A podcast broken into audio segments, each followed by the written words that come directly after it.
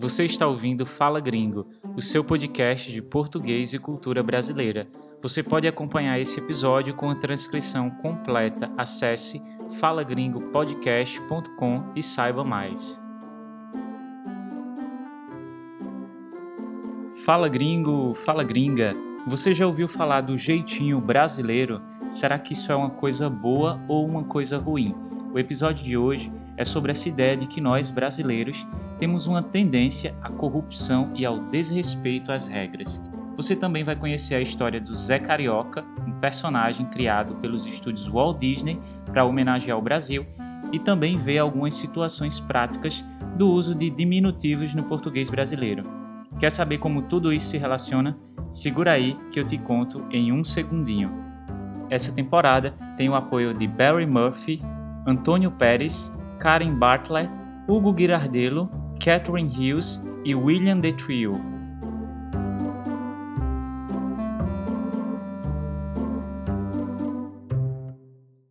Durante a Segunda Guerra Mundial, o então presidente americano Franklin Roosevelt estava preocupado com influências comunistas e fascistas nos países sul-americanos. Para chegar junto dessa galera e trazer todo mundo para o mesmo lado, os Estados Unidos empreenderam então uma política de boa vizinhança. Para isso, enviaram uma equipe de desenhistas, músicos e escritores dos estúdios Walt Disney para desbravar esses países da América do Sul em busca de danças, músicas e novos companheiros para o Pato Donald e o Pateta.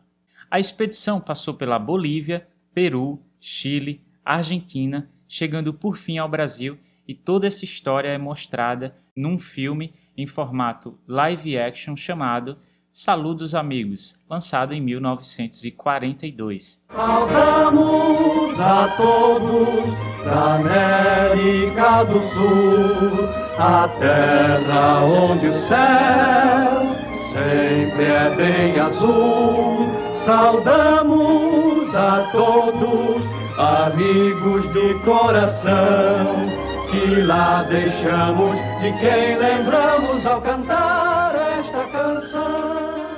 Aqui no Brasil, a equipe passou por Manaus, Belém e Rio Grande do Sul, mas foi no Rio de Janeiro que encontraram o conjunto de elementos perfeitos para a criação de um personagem que tivesse a cara do país.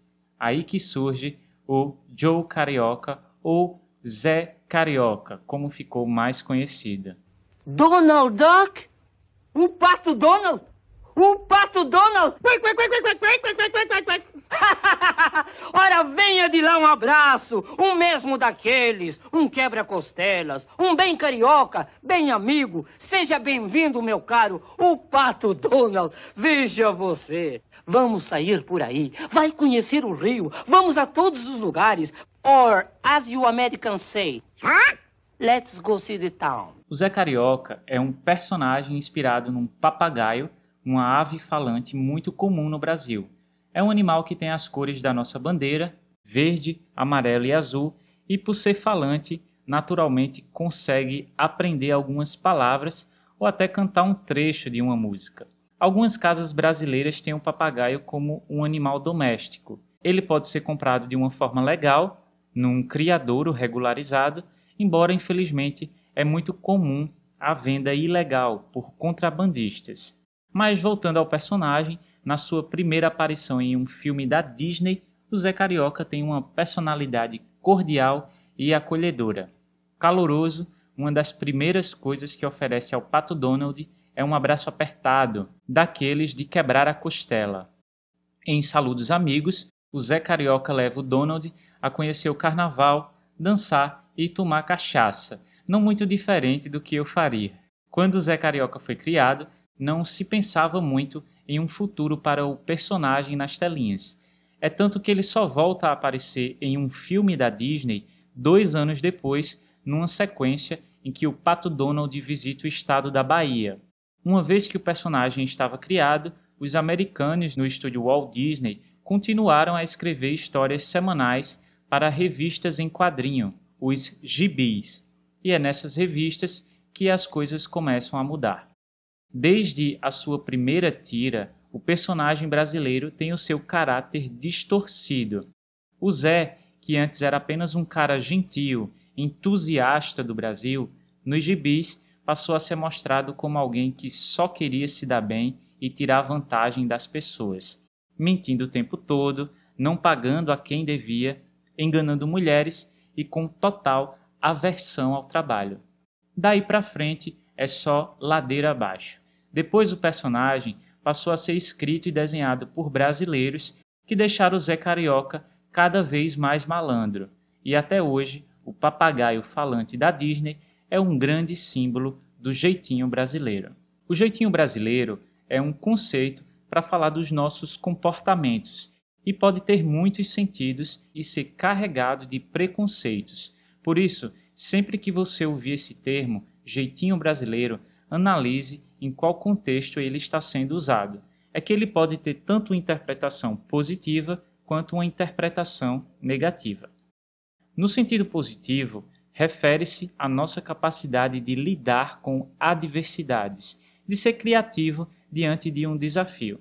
No episódio sobre a origem das favelas no Brasil, eu falei um pouco sobre isso, que se vê muita criatividade e improviso nas periferias, porque, desamparadas pelo Estado, as pessoas simplesmente têm que dar um jeito, e dão. Dar um jeito é uma expressão que eu gosto bastante porque ela fala sobre determinação. Quando você ouve uma pessoa dizendo que vai dar um jeito, você sente confiança nessa pessoa. Você sabe que ela vai passar numa prova que é importante, que ela vai superar um momento difícil, que ela vai encontrar uma maneira de resolver, uma saída. Então isso seria dar um jeito e a representação do jeitinho brasileiro, criatividade para lidar com situações desafiadoras. Essa forma calorosa de receber as pessoas que o brasileiro tem, essa leveza, gosto por festas e personalidade cordial, assim como o Zé Carioca, logo no início, quando foi concebido, quer dizer, quando foi criado, essas também são formas positivas de falar do jeitinho brasileiro. Só que com o passar do tempo, assim como o Zé Carioca, o jeitinho brasileiro também foi ganhando novas interpretações e se tornando cada vez mais negativo. O que antes era sinônimo de criatividade e cordialidade passou a ser visto como a capacidade de resolver problemas não obedecendo às regras e até mesmo não obedecendo à lei, utilizando-se de redes de relacionamento em benefício próprio e, na maioria das vezes, sendo desonesto. É exatamente esse o ponto. O jeitinho brasileiro, no sentido negativo, é bastante usado como um sinônimo para desonestidade e corrupção, mas sem todo o peso negativo da palavra corrupção. Afinal, corrupção são dólares na cueca. Jeitinho brasileiro é só um troco errado que o caixa do supermercado me deu, mas eu não vou devolver porque o dono do supermercado é rico. Não vai fazer falta. Corrupção é contratar funcionários fantasmas para trabalhar no governo e superfaturar milhões de reais em obras.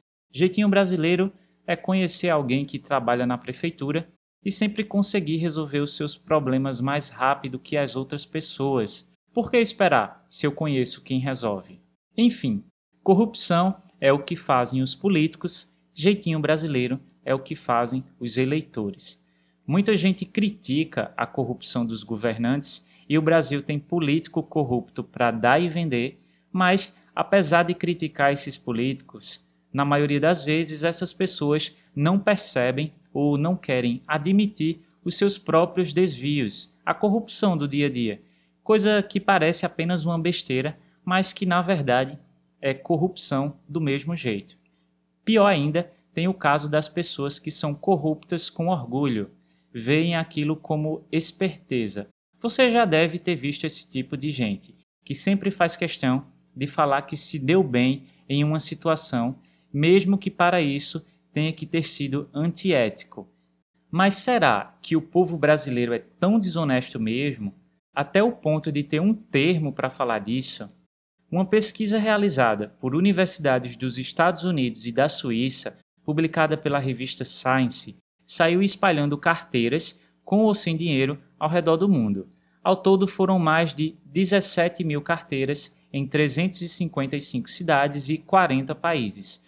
O objetivo: medir a honestidade das pessoas, registrando se elas devolveram a carteira ou não. O estudo foi realizado ao longo de três anos. As carteiras tinham, além de dinheiro, cartões identificados com nome, profissão e e-mail em uma parte externa, além de uma chave e listas de compras. Infelizmente, o resultado dessa pesquisa não é muito animador para a gente. Ficamos na 26ª posição no ranking de honestidade, quer dizer, posição 26 de 40, cinco posições atrás dos Estados Unidos, que ficaram na posição 21. Mas teve quem se saiu pior, claro. Atrás do Brasil, países como México, Turquia, Índia, Indonésia, Peru e o último da lista, China, que ficou na quadragésima posição, posição 40. Apesar de o resultado do Brasil não ser dos melhores, essa pesquisa revela o óbvio. Tem gente desonesta em qualquer lugar do mundo, em maior e menor grau, e que o Brasil está longe de ser o berço da corrupção. Não foi aqui que a desonestidade foi inventada. Então, por que falamos em jeitinho brasileiro? Será que outros países que, segundo os resultados da pesquisa, são mais desonestos que o Brasil, será que eles se referem ao jeitinho mexicano, jeitinho turco, jeitinho chinês? Por isso que eu pedi para você ficar bem atento quando alguém falar desse assunto e entender o que está por trás dessa fala. O jeitinho brasileiro é, na minha opinião, um dos clichês mais injustos sobre o Brasil, porque ele coloca todo mundo dentro de um espectro de corrupção. É como se, nascida brasileira, a pessoa tivesse o seu destino traçado para ser esperta, audaciosa, um pouco preguiçosa, conformada e desonesta. A corrupção na política ou qualquer outro tipo de corrupção, que são os tais jeitinhos do dia a dia que eu falei, está longe de ser um fenômeno brasileiro. Ela acontece entre instituições e indivíduos em qualquer país onde regras a serem cumpridas não são fiscalizadas como se devia. Então, muito cuidado quando a gente falar em jeitinho brasileiro, porque a gente pode estar sendo preconceituoso e, acima de tudo, pouco informado. Agora vamos falar de português especificamente, porque esse assunto contextualiza uma coisa muito comum na nossa língua, que é o uso de diminutivos. Perceba que o próprio termo jeitinho já é um diminutivo da palavra jeito. O diminutivo é quando a gente termina as palavras com inho, inha, zinho, zinha e outras terminações menos comuns, para passar a ideia de que algo é menor. Problema é coisa séria. Já probleminha é algo fácil de resolver. Irmão pode ter qualquer idade. Irmãozinho quase sempre é o mais novo. Assistindo um trecho de uma palestra de Leandro Carnal, um historiador e professor brasileiro que eu gosto muito, ele defende que o uso de diminutivo no português brasileiro é quase como uma negociação. Quando o professor diz que o tempo da prova terminou, a primeira coisa que ele escuta dos alunos é: só mais um minutinho, professor, só mais um pouquinho. E é bem isso mesmo. Quando você está tentando resolver um problema com a sua operadora de internet pelo telefone, por exemplo, e o atendente diz: Aguarde um minutinho na linha, senhor. Você pode ter certeza que esse minutinho na verdade são 10, talvez 20, talvez a ligação até caia. É uma maneira de dizer: Eu sei que eu vou te contrariar e por isso mesmo eu quero parecer gentil. Quando alguém ignora uma fila de pessoas que está esperando para ser atendida e vai diretamente na recepção pedir uma informação, esse alguém sabe que não devia fazer aquilo mas não quer que os outros percebam que ele está fazendo algo de errado. Por isso, diz que vai apenas pedir uma informaçãozinha rapidinho. O diminutivo também é usado para passar uma ideia de proximidade e intimidade. É muito comum que ele seja usado com nomes de pessoas: Carla, Carlinha, Ricardo, Ricardinho, Paula, Paulinha. Ao contrário de outras línguas, chamar pessoas pelo diminutivo não necessariamente infantiliza, quer dizer, torna infantil a pessoa. Se você chama uma amiga Márcia de Marcinha, geralmente isso significa que de alguma forma vocês têm intimidade, são próximas.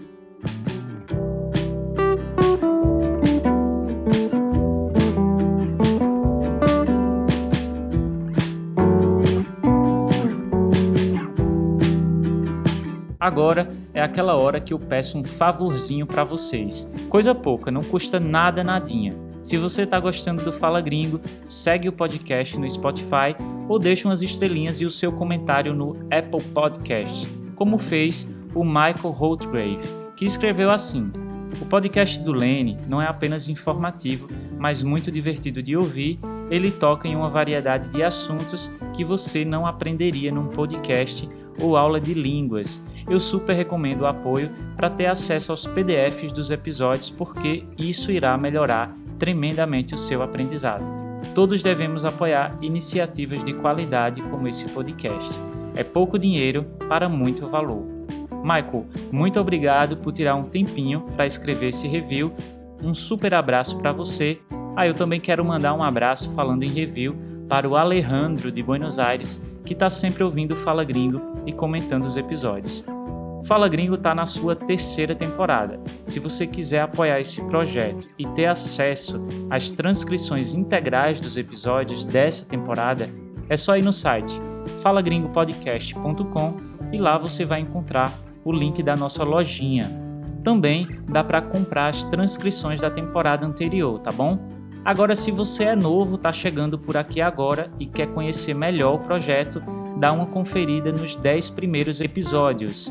O acesso à transcrição é livre, então você pode testar para ver se ajuda você, como está ajudando outros ouvintes. Bora agora falar das expressões usadas no episódio? A primeira de hoje foi a gíria chegar junto. A expedição da Disney pelos países da América do Sul foi uma tentativa de chegar junto desses países, quer dizer, se aproximar, também pode ser usado como um convite para fazer parte de algo. Exemplo: a gente vai assistir ao filme Bacurau hoje à noite, chega junto, quer dizer, aparece, vem aqui ver esse filme com a gente. Chegar junto, se aproximar. A segunda expressão foi ladeira abaixo. Ladeira é a inclinação de uma rua, como as ruas de Lisboa, de Olinda, a Lombard Street em São Francisco. Agora, ladeira abaixo a gente usa para se referir a algo que foi piorando ou que foi se tornando mais difícil, passando por mais dificuldades. Vamos ver alguns exemplos para ficar mais fácil. Marcos já era depressivo e depois que a sua esposa morreu, sua saúde foi ladeira abaixo, quer dizer, sua saúde teve uma piora. Com a popularização do Uber, o faturamento dos taxistas foi ladeira abaixo, quer dizer, caiu muito. O casal começou a brigar por causa de ciúmes e depois disso a relação foi só ladeira abaixo, quer dizer, ficou cada vez mais complicada, com mais e mais brigas. Por fim, eu disse que o Brasil tem políticos corruptos para dar e vender. Quando a gente diz que tem algo para dar e vender, significa que tem algo em abundância, que tem muito. Tem até uma música é, de final de ano aqui no Brasil que diz assim: Adeus ano velho, feliz ano novo, que tudo se realize no ano que vai nascer, muito dinheiro no bolso e saúde para dar e vender. Se eu digo eu tenho saúde para dar e vender, significa que eu sou muito saudável. Lá no meu Instagram, arroba Fala Gringo Podcast, você encontra dicas de português para dar e vender. Sempre que possível, eu posto uma dica de gramática ou pronúncia para complementar os conteúdos do podcast. Chega junto, segue lá. Por hoje, a gente vai ficando por aqui. Eu espero que você tenha conseguido entender um pouco melhor essa questão tão complexa do jeitinho brasileiro. Nas transcrições desse episódio, tem os links dos filmes da Disney, caso você queira assistir também aquela listinha de vocabulário para ajudar na compreensão integral do conteúdo e uma dica extra para você aumentar os seus conhecimentos. Esse foi o Fala Gringo, o seu podcast de português e cultura brasileira. A gente se encontra no próximo episódio. Até lá!